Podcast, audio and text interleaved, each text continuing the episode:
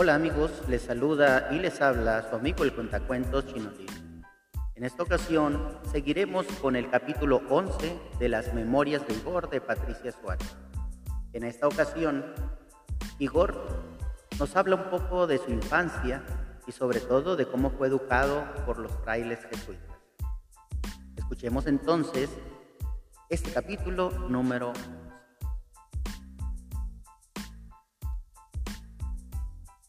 Hola, soy Igor.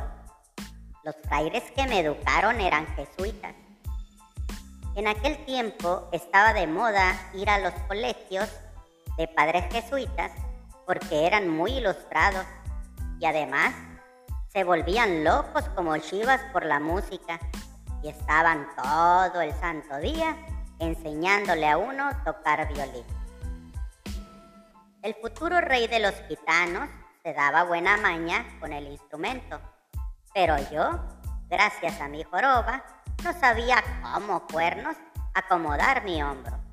Y al final le sacaba al violín unos sonidos tales que parecían régimen de los gatos muertos con cuyas tripas se había hecho las cuerdas. Los padres me oían tocar y se santiguaban Toca muerto, decían. el único que me aplaudía entusiasta era el padre Gottfried, dado que era sordo como una tapia. Me ponía partituras delante que yo supiera leer y yo fingía tocarlas. Si yo hubiera sabido dar con una sola de esas notas que parecían en las partituras, estoy seguro sería un genio de la música. Eh, pero yo veía esos signos que parecían hormigas calzadas con pantuflas o grillos con sabañones y me mareaba. Los demás frailes nos encerraban al padre Gottfried y a mí en una celda que distaba tres sótanos de luz del sol y decía que ahí nos enviaban pues eh, para mejor concentración. Yo los escuchaba murmurar, por tu culpa, por culpa de tu pecado, Andreas, decía uno al otro. Tu tanta pasión por la música ofendió a los santos y llegó a oídos del diablo. Y mira, te ha mandado a su mismísimo sobrino. Tiempo de hacer música yo en el convento, se puso de moda la cataplasma en la cabeza. Más tarde comenzaron a llegarle anónimos al padre Goldfield, digno, anónimos, bueno, y digo anónimos porque no soy a nadie, pero en realidad se trataba de los otros frailes de la cofradía que le pedían por Dios y María Santísima, que abandonara su pupilo la música y los pusiera a él a hacer tareas más silenciosas. Así fue como me convertí en copista. Debo a las horas que pasé en la habitación de la biblioteca mis más felices horas y también le debo a la joroba que me vino en la escápula derecha. Desde el amanecer hasta media tarde, en que sonaba la campana del ángelus, me pasaba leyendo y copiando escritos de los sabios antiguos. El padre tal de la cofradía tal pedía el escrito, por ejemplo, de la brevedad de la vida de Séneca, y yo debía copiarlo. La princesa Manganita, asa siempre aburrida, tenía el capricho de leer el tratado sobre la Germania de Tácito, porque pensaba tomarse unas vacaciones por esos lares y tal vez hasta comprar un castillo ahí.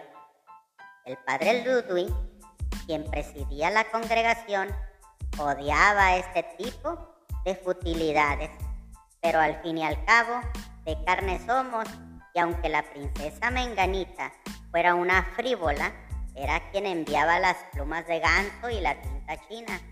Y sobre todo, y esto más importante, los gansos para ser asados el día de fiesta. Copia hermano Igor el tratado de Germania para la princesa Menganita. No te demores. Y yo copiaba.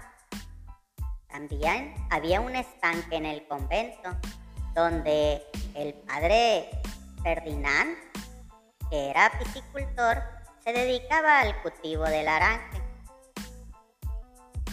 Por aquel tiempo había traído unas huevas de arenque del Volga, que es un río repleto de minerales, mientras que nuestras aguas provienen de manantiales. Como muchos de los peces se perdieron, el padre Ferdinand decidió pedir ayuda a un starosta, un religioso ruso que, aunque católico ortodoxo, decían los padres que tenía el alma jesuita. Más les, más les hubiera valido criar cachalotes dentro de los quinteros que vérselas con el starosta fanático. Era flaco, flaco como alfiler y con una barba tan larga que se le enredaba en todos los tallos de las flores que adornaban el jardín de Nuestra Señora. Flores, dijo, pecado, y mandó arrasar con el jardín, de suerte que quedó que parecía que Atila con sus unos habían andado por ahí jugando a la pelota. Luego de examinar el estanque y las huevas del arenque, decidió que los peces no crecían porque nosotros los contemplábamos con ojos pecaminosos. Él argumentaba, si un pez nota que uno no hace otra cosa que esperar a que crezca para echárselo al buche, entonces no crece de puro capricho. Así que nos mandó a todos ayunar durante una semana. Y al cabo de una semana Imagínense, era tanta el hambre que habíamos caído en una especie de delirio y veríamos arenques con patas y grandes como personas y arenques coronados y el starosta era ni más ni menos el rey oculto de tantos arenques. El padre Ludwig, Dios le conserve su lucidez y sentido común, descolgó un jamón de esos reservados para los festejos del domingo de Pascua y el lunes de Pascua Florida y lo cortó en grandes tajadas para cada uno de nosotros. Apenas probé el jamón, era tanta mi angustia que me desmayé. A la grasa del jamón, el padre Ludwig se la echó a los arenques bebés del estanque y era de no creer cómo saltaban y se retorcían para comérsela. Era lógico pensar que el estarosta hasta los arenques había pasado penuria de hambre. De aquí en más, ese fue el régimen piscicultor del convento, jamón para todo el mundo y a veces cecina. El estarosta se fue muy descontento. Y el padre Ludwig, como el camino hasta Ucrania era bien lejano, lo abasteció con dos cortezas de pan seco. A cada quien un poco de su propia medicina, dijo. Andando el tiempo, aquel convento se convirtió en el mayor proveedor de arenques de Europa de esta parte del Danubio cómo la ve. Pero bueno, posteriormente les contaré cómo llegó la niña a este castillo. Nos vemos hasta la próxima.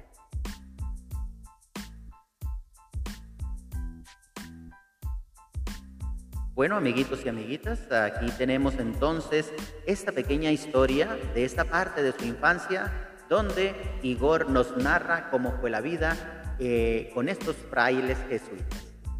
Nos vemos entonces en el capítulo 12, donde ya nos anunció Igor que nos iba a comentar de dónde salió la niña, cómo llegó al convento, a cómo llegó al castillo y qué sucedió con ella. Nos vemos Capítulo 12.